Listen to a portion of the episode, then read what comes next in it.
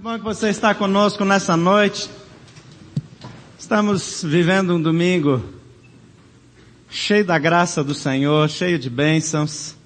Ontem à noite já tivemos um tempo como esse em Águas Claras. Agora mesmo tem outro grupo desse no Campus Norte. E estamos nesses dias numa série de mensagens que chamamos Viva em ligação com os 45 anos dessa igreja. Não se trata apenas de falar do Evangelho, não se trata apenas de ouvir algumas informações, mas de fato de viver isso, de aplicar isso no nosso dia a dia. E nessas noites nós estamos falando sobre para onde nós queremos ir, como nós queremos ser, que tipo de igreja nós queremos ser. Depois, na semana passada, falamos sobre as coisas que nós entendemos que devemos fazer e como nós cremos que você pode fazer parte dessa caminhada, incluindo aqueles que nos visitam eventualmente, que não estão necessariamente com, comprometidos com essa comunidade local, mas que são chamados também por Deus para os desafios que Ele tem para a sua vida. E hoje nós vamos começar a falar sobre valores. Às vezes nós até sabemos o que nós queremos ser, e muitas vezes nós sabemos o que nós devemos fazer. Mas sem valores nobres, altos, muitos pegam atalhos. Muitas vezes, por falta de valores bem definidos, nós erramos e passamos a acreditar que os fins justificam os meios, que vale a pena, que depois a gente compensa. Mas nós somos chamados para estar firmados em valores eternos. E essa igreja, na sua declaração de valores, usa uma frase tão simples, expressões facílimas de serem lembradas, não tão fáceis de serem vividas. Amar a Deus, amar as pessoas e servir a todos. Fácil de dizer. Você sabe repetir comigo, não sabe? Amar a Deus, amar as pessoas e servir a todos. Se fosse só isso, a gente podia ir embora para casa. A questão é que praticar isso é diferente de repetir isso, de falar isso. A Bíblia diz que nós devemos amar a Deus. Quando Jesus é inquirido acerca mandamento mais importante da lei, ele diz que o mais importante é este, amarás pois o Senhor teu Deus de todo o teu coração, de toda a tua alma, de todo o teu entendimento e de todas as tuas forças. Depois ele continua dizendo, e o segundo, semelhante a este, é amarás ao teu próximo como a ti mesmo. É dessa palavra simples e direta que nós entendemos que aqui está um sistema de valores que pode mudar o nosso casamento, que pode mudar o namoro, que pode mudar a nossa vida educacional, que pode mudar o nosso relacionamento no trabalho, que pode determinar a maneira como nós nos dedicamos quando estamos estudando para um concurso ou algo assim, pode determinar a maneira como nós tratamos as pessoas que pedem alguma coisa no sinal, aquelas pessoas que lá na porta na, das farmácias, na rua das farmácias, fica ali de madrugada querendo um dinheiro, dizendo que tem fome, que quer vender, que quer comprar comida para levar para os filhos que estão com fome, pedindo leite, e assim que você dá, eles vão lá e trocam por uma pedra ou duas de crack, e você vê aquelas vidas se definhando, a maneira como você reage tem a ver com seus valores. Eu não estou dizendo que você deve dar ou não deve dar, eu estou dizendo que a maneira como você reage, a maneira que você sente, a maneira que você interage com o próximo, seja ele quem for, é a expressão do seu sistema de valores. Quando nós falamos em amar a Deus, amar a Deus aqui é mais do que uma emoção humana. Trata-se de uma decisão intencional e permanente de comprometimento profundo com a sua causa, com seus valores e com seu governo. É buscar conhecê-lo com todas as nossas forças. Nós não podemos amar alguém e agradar essa pessoa quando nós não a conhecemos. É muito difícil comprar um presente para alguém que a gente não conhece bem. De vez em quando você vai para aquele aniversário, ou para aquela festa de casamento e você sabe que a pessoa vai verificar o que você vai dar para ela e você não tem a menor ideia de como agradar. Problema maior é quando o marido não sabe comprar o presente para agradar a esposa. Aí é encrenca. Aí parece que as esposas são melhores nisso porque elas sempre acertam o presente. É porque é muito mais fácil agradar um homem do que uma mulher. É só isso. Não tem nada a ver com a habilidade de escolher presentes. Não é verdade? Claro que é. Deixa eu explicar para vocês. Nós combinamos que ela nunca me contraria em público. Vocês são testemunhas aqui de que ela não está cumprindo bem a sua parte. Mas à medida que o tempo passa e a gente conhece melhor a esposa, os filhos, finalmente a gente consegue acertar mais, com mais frequência, ou elas disfarçam melhor quando recebe o presente, também tem isso. Mas o fato é que conhecer é uma decisão. Se eu tenho anos de casado e eu não sei dar um presente para minha esposa, desculpa aí pessoal do sindicato, é porque eu não fiz um grande esforço para conhecer minha esposa. Ou o contrário também. Porque se eu me interesso, de fato, eu tenho bastante tempo para ouvir o que elas têm para dizer. Na época que eu tinha dificuldade, de dar presente para a Tuca, ela gostava de passear e olhar vitrine. Antigamente, vitrine era um, um, passeio romântico. Hoje em dia, olhar vitrine não dá, né? Mas naquela época a gente saía algumas vezes para olhar vitrine. Os que tinham mais dinheiro que eu saíam para fazer compras.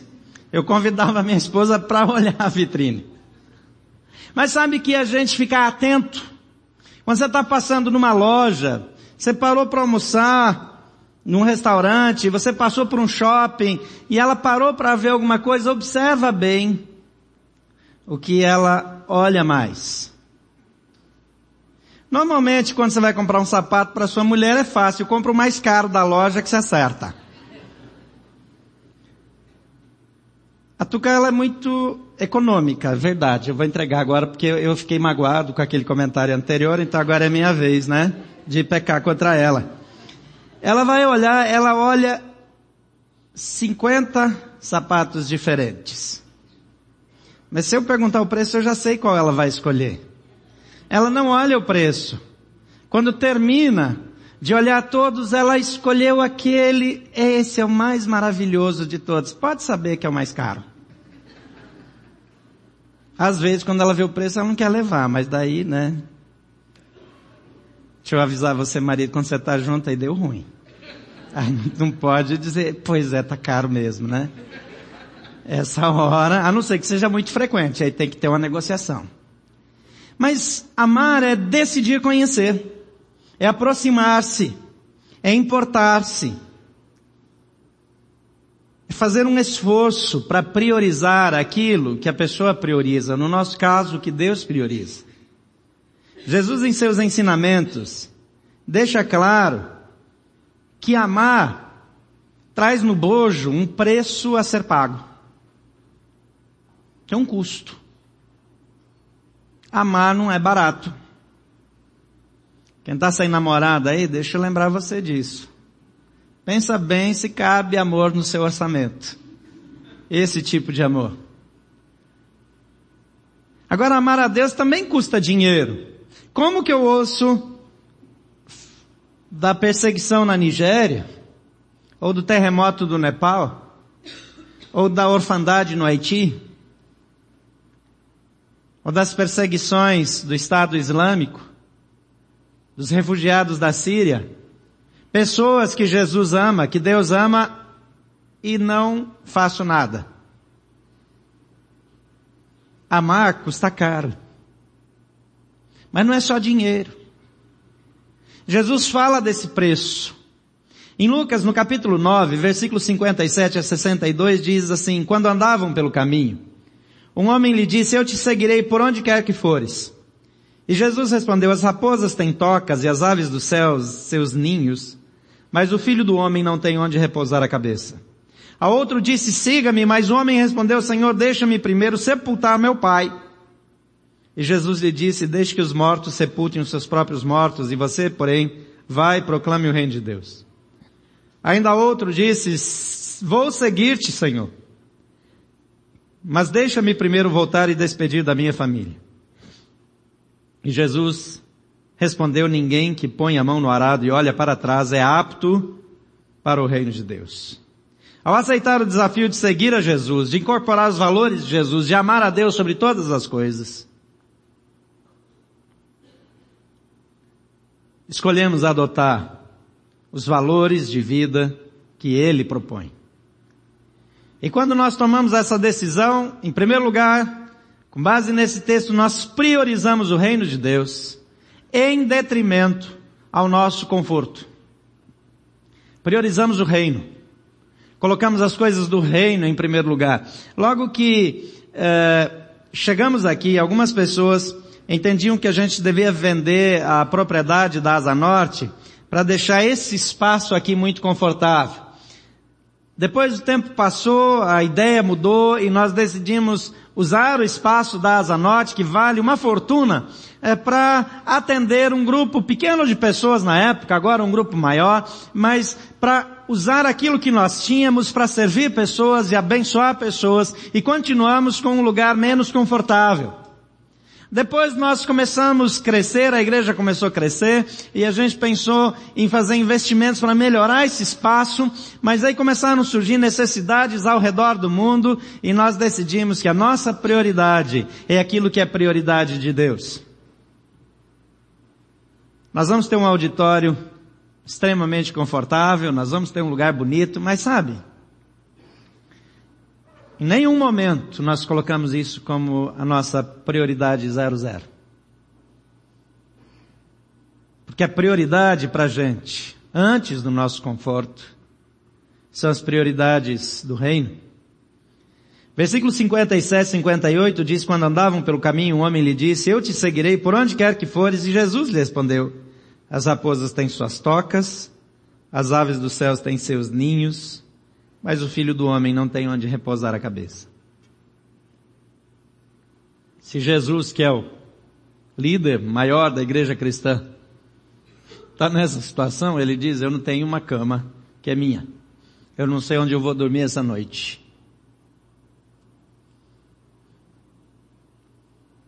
Sábado a nossa agenda aqui foi uma agenda meio tensa. Eu acho que esse ano foi meio cheio, né? Não sei você que está ralando muito aqui, voluntariamente, se você concorda comigo, mas a gente teve um ano até aqui meio, é umas duas, três atividades a mais do que no ano passado, né? Ficamos aqui com seis horas de adoração na sexta-feira. E o negócio ficou bom, a gente não queria ir embora, e aí passou da hora, e aí eu engatei uma outra conversa aí fora, eu sei que eu cheguei em casa quatro horas da manhã. Quatro horas da manhã de sábado, quatro e meia eu estava deitado já, de banho tomado, para dormir. Mas sete horas precisava levantar, porque tinha outros compromissos na agenda. Eu tinha o compromisso mais tarde de novo às dez. Depois precisava emendar com cote aqui às três horas da tarde. Depois do cote precisava deixar a Tuca e a Tabita em casa e voltar correndo para ir para Águas Claras, porque a gente tinha celebração em Águas Claras depois da celebração em Águas Claras, voltar rápido até a Asa Norte, no campus lá, para encontrar com o Cote de novo, que estava terminando lá, para depois sair. A ideia era levá-lo para jantar ainda, ele preferiu ir pro hotel, fiquei numa tristeza, gente, assim. Aí deixei ele no hotel, e finalmente eu fui para casa. Se eu fosse uma raposa, eu ia ter um sábado bem mais tranquilo. Não é? Talvez ali um tempo com os filhotes. A toca. Mas nós escolhemos a relevância em lugar do conforto. A significância em lugar de acomodação. Prioridades do reino de Deus ao invés das nossas prioridades. E de vez em quando a gente não pode usar o sábado do jeito que a gente mais gosta e ele vai ficar cheio. De vez em quando você vai abrir mão do seu vôlei, do seu tênis, do seu churrasco, para passar o dia aqui. Eu fiquei impressionado com um grande número de pessoas que decidiu vir aqui num sábado à tarde, três horas da tarde, para um evento que a gente nem divulgou tanto assim. As nossas prioridades mudam. Talvez se você olhar para as suas prioridades de um, dois, três, quatro anos atrás, era bem diferente, não era? Não mudou? Talvez a sua agenda de viagens só dependia da sua agenda de trabalho. Agora, a sua agenda de viagens depende de vários outros fatores. Porque o reino de Deus começa a se impor. E nós priorizamos coisas diferentes. E hoje eu queria terminar aqui e ir embora para casa almoçar, porque essa semana a gente teve um, um tempo com a equipe ministerial e tivemos um tempo bem particular, bem especial, para estarmos juntos e crescermos juntos e a gente estava precisando disso já há bastante tempo. E na volta nós paramos num determinado estabelecimento e aí lá manifestou meu espírito de roceiro a cai, meu lado caipira apareceu. E eu comprei galinha caipira. É cortadinha, mais fácil. Antigamente a gente ia correr atrás, pegar, catar, torcer o pescoço, cortar a cabeça, limpar, tirar a pena. Agora está pronto, né? Embalado já. E aí hoje ia ter galinha caipira no almoço. Eu estava louco para ir embora comer. Eu não sinto fome assim com muita frequência, nem sinto aquele prazer absurdo com comida que alguns sentem, mas hoje tinha galinha caipira. A Tuca ia cozinhar. Vocês lembram que ela fez transplante de córneas, que eu fiquei um bom tempo sem comidinha da Tuca. Mas tinha outras necessidades aqui. Eu tinha pessoas feridas que precisavam de atenção.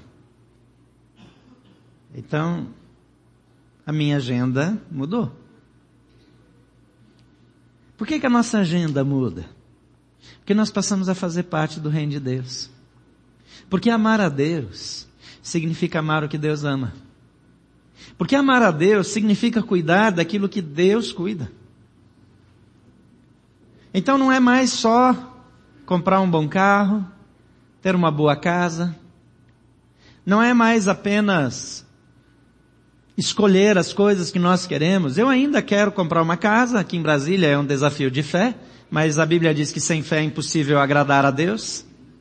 Eu até tinha fé para comprar, estava vendo um terreno, achei um terreno maravilhoso. Mas o governo eh, botou juros na minha fé. E eu decidi esperar mais um pouquinho. O Copom, o Copom tá abalando a minha fé. Então, tem que acabar com aquelas reuniões do Copom, que daí a minha fé vai ser fortalecida. Mas sabe, Embora essas coisas ainda sejam importantes, elas já não são a prioridade. Não é que a gente vira bicho grilo, a gente vira bicho do mato, não, não tem mais, não faz mais nada que os outros fazem, já não se importa mais, já não toma mais banho, não corta o cabelo. Nós continuamos seres humanos normais. Mas as prioridades mudam. E deixa eu dar uma dica aqui para você que é de casa. Se quando eu falei da sua agenda de dois, três anos atrás, das prioridades de anos atrás, se não mudou, desconfie que tem alguma coisa errada na sua vida. Porque à medida que o tempo passa, eu preciso me ajustar aos valores do reino. Se isso não está acontecendo, tem alguma coisa fora da normalidade. Segunda coisa. Priorizamos o reino em detrimento dos nossos projetos de vida. Hoje está frio, você podia ter ficado em casa, né? Com a desculpa de assistir pela internet. Tem uma galera em casa assistindo pela internet, mas talvez a essa hora já tem gente mudando para o Fantástico. O papo assim hoje não está assim dos melhores, né? Mas o evangelho é isso, ele vai estreitando mesmo. Priorizamos o reino em detrimento dos nossos projetos de vida. Veja o que diz aqui 59:60. A outro disse: "Siga-me", mas o homem respondeu: "Senhor, deixa-me primeiro sepultar meu pai". E Jesus lhe disse: "Deixe que os mortos sepultem os seus mortos, seus próprios mortos, você porém vá e proclame o reino de Deus". Quando eu era menino, eu ouvia esse texto, eu lia esse texto, eu dizia, poxa, mas Jesus era meio insensível, né? O homem está morto. Deixou o filho enterrar o pai. Não estava morto não. O pai está saudável, com muita energia. Com intenção de viver muitos anos ainda. Enterrar o pai aqui é, é uma figura ilustrativa. É uma figura de linguagem. O pai está vivo.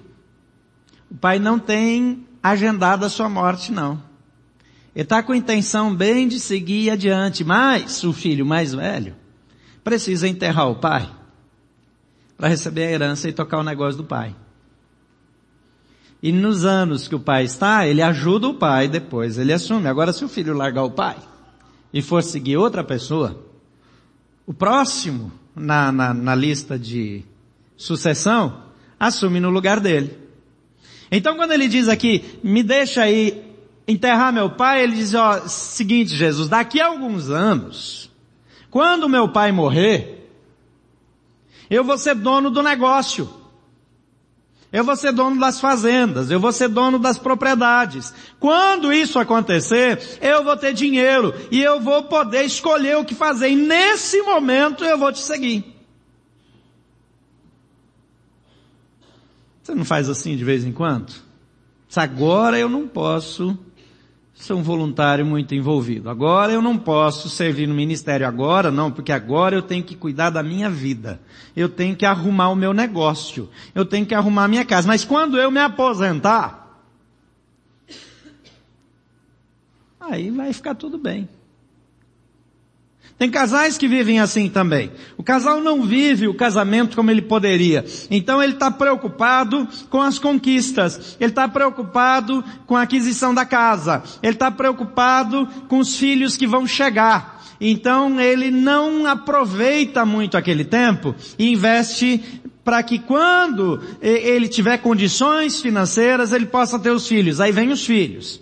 Aí depois os filhos chegam, agora tem muitas outras preocupações, porque filho dá trabalho, é, é, precisa de recurso, de plano de saúde, precisa depois de escola, começa com creche, depois com escolinha, depois vai para escola, aí tem que ser escola boa, e escola boa é cara, e, e aí vai. Aí depois o filho tem que ir para o cursinho, porque já passou aquela, aquele estudo todo, e ele tem que passar na federal, na UNB, então ele precisa fazer o melhor cursinho, então ele vai lá para o cursinho, agora o investimento é no filho, aí o filho vai para a faculdade, e agora tem que ajudar o filho, e depois de ajudar o filho estabelecer o negócio, aí quando tá veinho caindo aos pedaços, ele olha para a veinha dele e diz, agora vamos sair para uma lua de mel.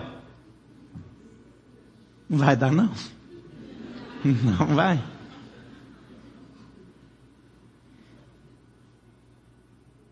O reino não é diferente. Às vezes a gente diz, não, primeiro eu vou cuidar do meu projeto. E Jesus diz, mortos cuidam das coisas de mortos. Jesus está dizendo que quem não está no reino é morto. Ele está dizendo que você está cuidando de coisa que não faz sentido. O projeto de vida é que precisa ser ajustado ao projeto do reino. Então, se você está pensando em entrar nesse negócio, deixa eu avisar você, o negócio não é simples assim não. É meio complicado. Se você está frequentando aqui alguns domingos, dizendo, ah, estou pensando aí, quem sabe, estou sendo seu amigo hoje. Seguir a Jesus não é brincadeira não. É tenso faz com que muita coisa mude. Faz com que as nossas conquistas não sejam mais o alvo da nossa vida. Porque nós passamos a priorizar o reino.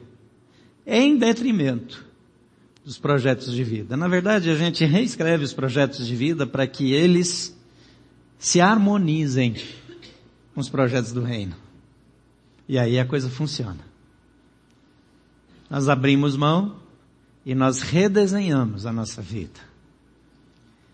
Eu não sei como é que é a sua história, mas quando eu comecei a é, pensar em trabalhar numa igreja, eu no começo não queria esse negócio de trabalhar em igreja não, mas eu pensava em, sei lá, ser professor de Bíblia ou ser missionário.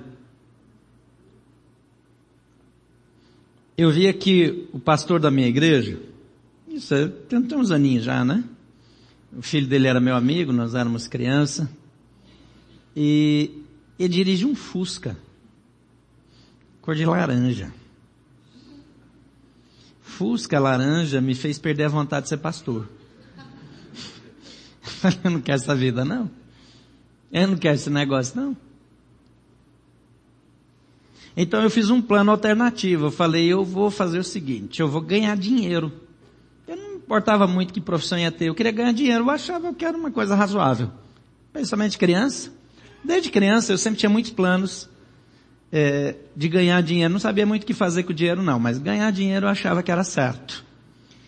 E cresci com meu pai, cuidando dos negócios de casa, e, e eu sempre estava instigando meu pai a fazer investimentos que fossem trazer mais, mais lucro, mais investimento. Mas aí não tive como correr, terminei no seminário, estudando no seminário, me formando para aprender coisas de como ser pastor. Eu era muito confortável com esse negócio. Aí eu falei assim, bom, tem base bíblica. Lá Paulo, ele era um tipo de pastor, um tipo de missionário, mas ele nunca recebeu nem um centavo, assim. É, ele recebeu, sim, mas não regularmente. Ele recebeu ajuda. Ele fala lá de não só uma vez, mas duas, e que agora de novo tinha recebido o que ele precisava, mas ele não recebia salário.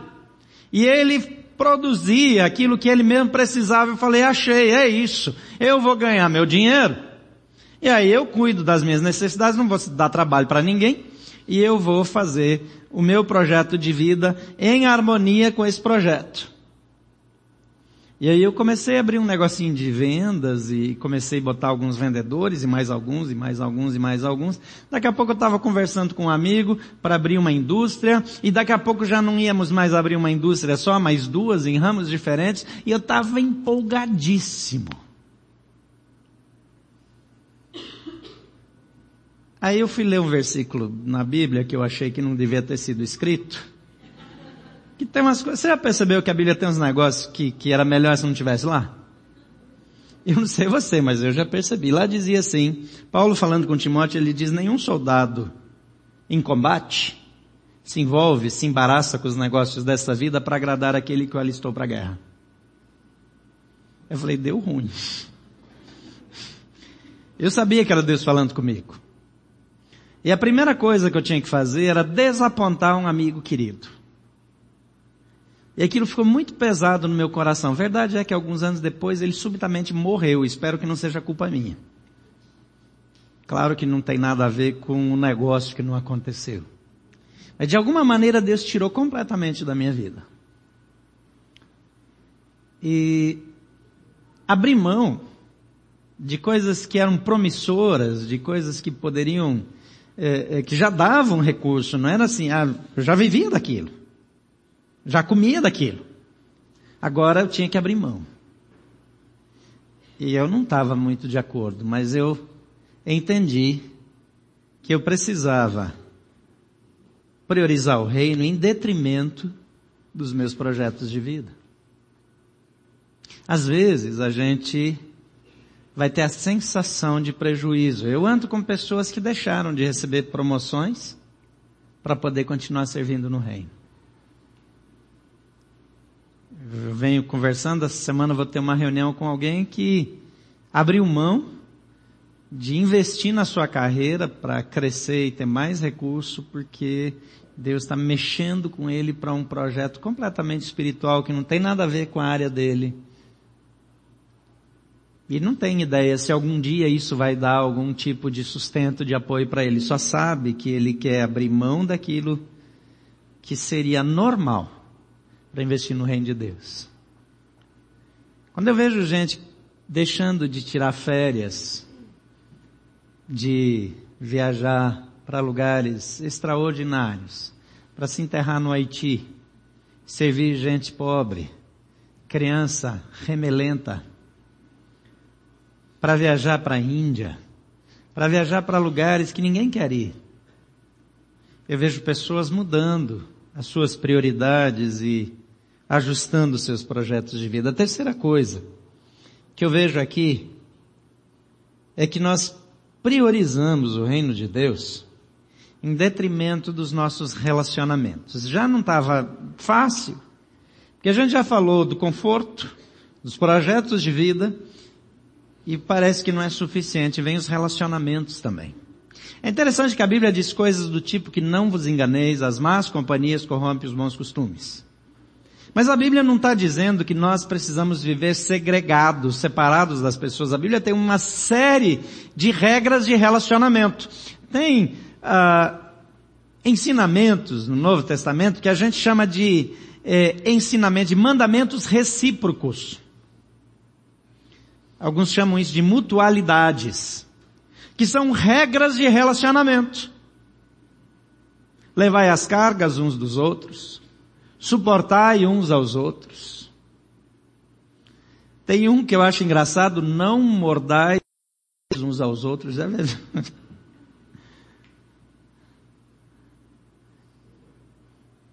A Bíblia ensina a melhorar os relacionamentos. A gente mais adiante vai ter uma série sobre relacionamentos e, você vai perceber algumas coisas extraordinárias que nós podemos ter através de relacionamentos e como toda a estrutura do reino de Deus no mundo é, é meio que se é, embasa em relacionamentos. Mas, Vejam aqui 61 e 62. Ainda outro disse, segui-te-ei, Senhor, mas deixa-me primeiro voltar e despedir da minha família. De novo, no meu jeito infantil de ler, despedir da família é, é mandar um WhatsApp e dizer fui. Mas naquela época não era assim não. Tinha todo um evento por detrás. Tinha um convencimento. Precisava receber aprovação. Precisava despedir dos parentes Provavelmente chamar, convidar os parentes e os amigos para um tempo para comer e beber junto. E esse negócio podia demorar muito tempo. E Jesus ele aproveita para dar um ensinamento, ele diz, ninguém que põe a mão no arado e olha para trás é apto para o reino de Deus. É claro que relacionamentos são importantes. Deus mandou Jesus por causa de gente. E a essência do Evangelho é relacionamento do homem com Deus. E os mandamentos mais importantes são amar a Deus e amar ao próximo. Mas ninguém, nada, nem ninguém, pode ficar entre mim e Deus. O que é que você não abre mão por amor do Evangelho? Eu ouvi na duas semanas atrás um líder de uma organização que apoia a igreja perseguida na Coreia do Norte. E ele descreve que o, que o presidente, o imperador, o dono da Coreia do Norte, ele decidiu ir para um vilarejo. Mas a estrada não dava para passar de carro, então ele manda abrir a estrada. Era uma estrada sinuosa e não dava para passar com a comitiva presidencial, governamental. Então, ele manda as máquinas lá abrirem e derrubam tudo que tem no caminho, como esses ditadores fazem. E à medida que eles vão passando, eles derrubam uma casa que nos porões está vivendo escondido uma família cristã, porque ser cristão na Coreia do Norte é ilegal. E eles são magros, eles estão passando necessidades. E finalmente eles descobrem aquela família porque derrubam a casa e botam eles lá. E como é feito naquelas regiões, né, naquele canto do mundo, eles são desafiados a negar o seu amor a Cristo.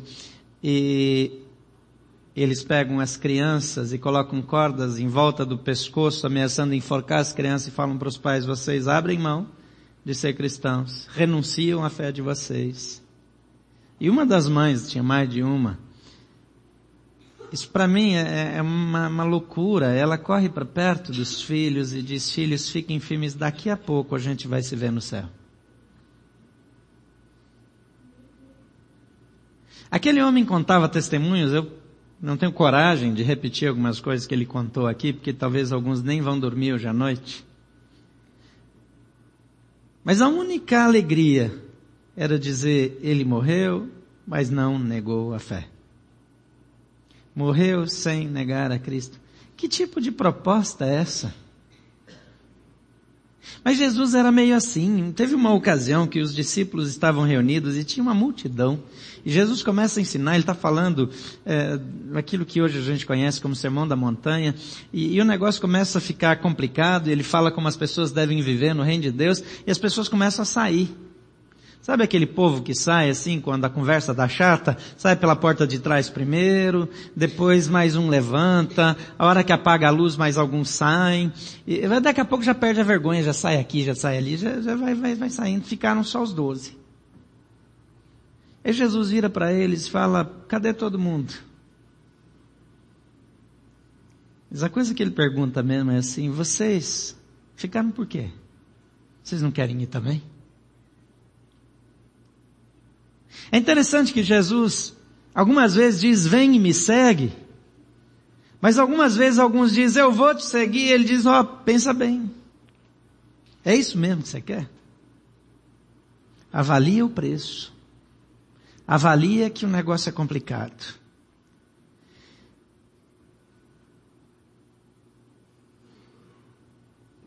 Em outra ocasião ele diz assim, nesse mesmo contexto, ele diz, quem ama a seu pai, a sua mãe, a sua esposa, os seus filhos, mais do que a mim, não é digno de mim. Agora isso é, é um negócio que, que é muito complexo para a gente. Dependendo do olhar que a gente der para isso, parece coisa de uma seita, de, de um povo de, que fez lavagem cerebral. Mas o que Jesus está dizendo aqui é que nada pode estar entre mim e Deus. Eu vi gente trocar o relacionamento de Deus por um casamento. Eu vi gente trocar o relacionamento com Deus por uma conquista financeira, por uma profissão, por uma posição. E ele disse, quem faz isso não é digno. Vai ficar de lado, não consegue fazer parte. Então hoje, ao invés de fazer um apelo para você aceitar Jesus, eu quero fazer um anti-apelo. Eu quero perguntar se não tem alguns que gostariam de ir embora. Porque esse negócio é complicado demais. Talvez você queira rever esse assunto. Talvez você quer dizer, Vida cristã, reino de Deus, não é para mim não. Eu sugiro que você leia o que é para quem escolhe o outro caminho também, que, que, que a notícia não é boa. Porque Jesus, mais adiante, em Lucas, no capítulo 18, versículo 28 a 30, Pedro diz assim para Jesus, nós deixamos tudo que tínhamos para seguir-te. Ele falou, a gente não tem mais nada, a gente abriu mão de tudo. Ele, tudo dele era assim, uma rede velha que tinha que ser remendada para continuar pescando. Um barquinho lá mais ou menos. Era isso. Mas era tudo. Ele falou, a gente deixou tudo para te seguir. É o que Jesus disse para ele. Digo-lhes a verdade, ninguém que tenha deixado casa, mulher, irmãos, pai ou filhos por causa do reino de Deus, deixará de receber na presente era muitas vezes mais. E na era futura, a vida eterna. Ninguém nunca sai perdendo, mas ninguém tem a ilusão de que o negócio é fácil. Hoje a gente vive num ambiente extremamente favorável. A gente reclama de algumas questões. No domingo passado eu mencionei a repercussão daquele transexual numa cruz, na parada gay, e como todo mundo estava metendo pau nas redes sociais. Em função disso, essa foi a semana de meter pau, especialmente nos evangélicos. Os evangélicos foram os eleitos dessa semana. Então lá teve um evangélico que deu uma pedrada, sei lá se foi um evangélico, isso aí não ficou claro, mas alguém deu uma pedrada numa menina que saiu de um, de um centro de macumba, e tomou lá uma pedrada e parece que foi meio traumático, assim, assustou e tal, foi parar na delegacia. Então as pessoas na internet já concluíram que foi algum evangélico que, que jogou lá a pedra na menina. Depois teve uma igreja evangélica que resolveu fazer uma vigília e eles estavam lá cantando e orando e a mulher do centro que é, ficava em frente, também um candomblé, um negócio desse, ela morreu.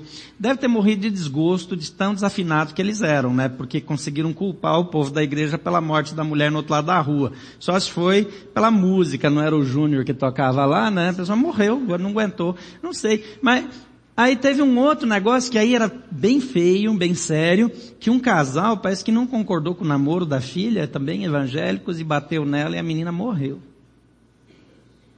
Agora, gente, vamos combinar aqui, tá cheio de evangélico picareta, grande coisa. Quem é que tem surpresa com isso? Olha aí palavra jato, a lista dos evangélicos pendurado aí, encrencado até o pescoço, a picaretagem só. Se alguém acha que ser evangélico é grande coisa, lamento informar, é a mesma coisa que nada. Não tem diferença. Tem picareta evangélico, católico, espírita, macumbeiro, tem de tudo. Tem gente boa também por aí em todo lugar. A questão não é essa. A questão é quem é do reino de Deus e quem não é do reino de Deus. Não importa se ele é evangélico, se é católico, o que, que ele é. O que importa é se ele faz parte do reino de Deus. Se você agarra o reino de Deus, se você entra nesse negócio, então você tem um outro tipo de sistema de valores. Agora, só porque você vai numa igreja, você não muda nada. E eu acho que por isso que Jesus vira para os discípulos e fala, vocês querem ficar mesmo? Na igreja, lá em Málaga, tinha um casal que frequentava a igreja. A igreja, nossa, frequentava a igreja lá. Eu não sei se eram membros efetivamente, mas frequentava a igreja. E daqui a pouco o pai, marido, é preso, acusado de, de pedofilia. E a polícia vai lá e apreende os computadores e recolhe todo aquele negócio e descobre que a esposa participava ativamente de orgias sexuais envolvendo o filho bebê dos dois, a filha dela um pouquinho mais velha, acho que de agora com 12 anos, mas desde os 6 anos envolvida em orgias sexuais, abusos e todo tipo de negócio, iniciada nesse negócio, tá tudo lá, e gravavam o negócio, e traziam uma, uma, uma cambada de gente sem vergonha lá e ainda gravando para ficar assistindo depois. Gente doente, doente, doente. Vai na igreja. Então você não tem essa ilusão que quem vai na igreja é diferente. Igreja, é igreja. É isso. Tem de tudo. Então, se você está tá sujo, está feio na foto, não se sinta tão mal. Tem outros pior do que você. Mas a questão é se você quer fazer parte do reino de Deus e não só de uma igreja. Você precisa mudar o sistema de valores. Já não dá para viver desse jeito. A Bíblia diz, aquele que mentia não minta mais. Aquele que roubava não rouba mais. Aquele que era picareta, pedófilo, ladrão, sem vergonha, ele vai ter que mudar. E daí a Bíblia vai dizer assim, não julguem mais as pessoas pelo passado, porque se alguém está em Cristo é nova criatura, as coisas velhas ficaram para trás, eis que tudo se fez novo. Tem uma proposta de mudança, de transformação. Mas não dá para ficar na igreja fingindo que isso significa ser parte do reino de Deus. Não dá. O reino de Deus é mais do que isso. E você é chamado para o reino de Deus. Você é chamado para fazer parte de algo maior. E para juntamente conosco priorizar o reino de Deus em detrimento do conforto. Priorizar o reino em detrimento do projeto de vida priorizar o reino em detrimento dos relacionamentos, priorizar o reino independentemente, em detrimento das suas paixões pessoais, que às vezes podem ser as mais escolhambadas do mundo. Porque tem coisa da nossa vida que ninguém sabe, e que se souber a gente perdeu os amigos. E o reino chama a gente para uma vida de transparência onde Deus transforma essas coisas ruins, feias, vergonhosas em coisas boas. Agora, não dá pra gente baixar o preço do discipulado. Tem recompensa? Tem recompensa. Em outro texto fala de 20 vezes mais. Outro lugar fala de 100 vezes. A questão é que Deus nunca nos deixa no prejuízo, mas eu preciso dar um passo como se fosse ficar no prejuízo. Essa é a pior proposta para alguém aceitar Jesus que eu já fiz na minha vida, mas eu vou fazer assim mesmo. Eu não sei como é que você vive, mas se você considera se tornar cristão, é isso que Jesus está dizendo. É para mudar radicalmente. É para priorizar o reino. É para viver com Deus todos os dias da sua vida. Amar a Deus sobre todas as coisas. Eu não vou fazer só porque alguém vai ver, eu não vou fazer porque vai impressionar alguém, eu vou fazer porque eu amo a Deus, eu quero servi-lo, e Ele olha para mim, e eu sei que tudo na minha vida está exposto diante do meu Deus. Deus perdoe meu azedume de hoje, mas fechem os olhos, eu quero orar com vocês.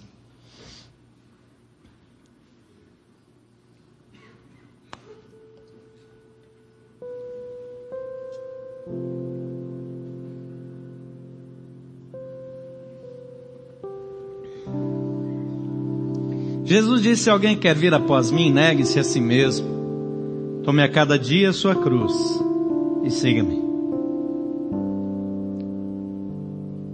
Negar a mim mesmo é dizer, eu reconheço que eu não posso continuar como eu estou. Mas eu sei quem é meu Jesus é Ele que eu vou seguir. Você está disposto a fazer isso? Você está conosco hoje ou você nos acompanha pela internet. E talvez você a um cristão assim de hábitos cristãos, mas não de compromisso profundo dessa envergadura. Eu quero desafiar você hoje a priorizar o reino sobre todas as coisas. A colocar Jesus em primeiro lugar. Colocar os valores do reino em primeiro lugar. Colocar diante do Senhor a sua carreira, o seu futuro, o seu dinheiro, tudo, porque é para ele. Veja bem, não é para a igreja, não é para algum pastor picareta manipular, não é para uma organização, é para Deus, do jeito que Deus te orientar. Você tem coragem de dar esse passo? Se sim, levante sua mão, eu quero orar por você. Mantenha sua mão erguida durante a oração. Talvez você já fez isso no passado, mas não aguentou pagar o preço, mas hoje você quer voltar para Jesus, para a casa dele, para o ministério, para a vida dele. Mantenha sua mão erguida agora também. Pai querido, todas as mãos erguidas nesse auditório e ao redor do mundo por tantas pessoas que nos acompanham pela internet. É gente dizendo, ok, eu entendo que é um preço a pagar. Entendo que ao fazer esse compromisso não posso olhar para pessoas, porque pessoas fazem coisas horríveis. Algumas impressionam para o bem, outras para o mal, mas nós vamos olhar para Jesus Cristo. Olha para essas vidas que não estão procurando religião, mas comprometimento contigo. Toma-os em tuas mãos, muda a sua história, marca suas vidas. E que aprendam a amar a Deus sobre todas as coisas e a priorizar aquilo que o Senhor prioriza. Abençoe-os, retoma-os para ti e leva-os em segurança para que vivam o melhor do Senhor. Em nome de Jesus. Antes de você abrir os seus olhos, eu quero fazer mais uma oração. Podem baixar as mãos. Talvez você é até membro dessa igreja e, e você tem um certo nível de compromisso com Deus e você leva a sério aquilo que você comprometeu. Mas hoje, o desafio é que você abra mão da sua vida para se comprometer com a vida de Jesus. O desafio hoje é que você abra mão das suas prioridades, do seu conforto e até de relacionamentos, quando e exclusivamente quando eles te impedirem de servir a Jesus, de andar com Ele. E se você está pronto para dar esse passo ou a reconfirmar, a consagrar ou a renovar esse voto diante de Deus, talvez você já faz isso mas você quer confirmar isso diante de Deus, eu quero desafiar você a ficar em pé agora. Mas não fica em pé por causa de ninguém, não. Eu quero até que quem levantar fique de olhos fechados, porque não interessa o que está fazendo quem está ao seu lado. Que o compromisso é meu. E se você quer renovar esse compromisso com Deus, e Deus continua contando comigo, que eu estou contigo para todas as coisas. Ou então, a partir de agora eu estou contigo para todas as coisas. Antes era meio é, é até um certo limite, mas daqui para frente, o Senhor pode contar comigo para aquilo que o Senhor quiser. Se coloca em pé diante de Deus, lembra que Ele está vendo, é, é com Ele, não é comigo. Pai querido, nós estamos diante do Senhor, assumindo um nível de compromisso mais alto ou reafirmando esse mesmo compromisso que já temos. E ao reafirmar, estamos dizendo que continuamos com a mesma intenção de priorizar o que é teu. E há também entre nós alguns que estão fazendo isso desse jeito pela primeira vez. Então que o Senhor tome as nossas vidas em tuas mãos. Que o Senhor manifeste a sua graça, o seu favor. Que o Senhor receba o nosso compromisso, a nossa vida aos teus pés, ao teu serviço. Em nome de Jesus.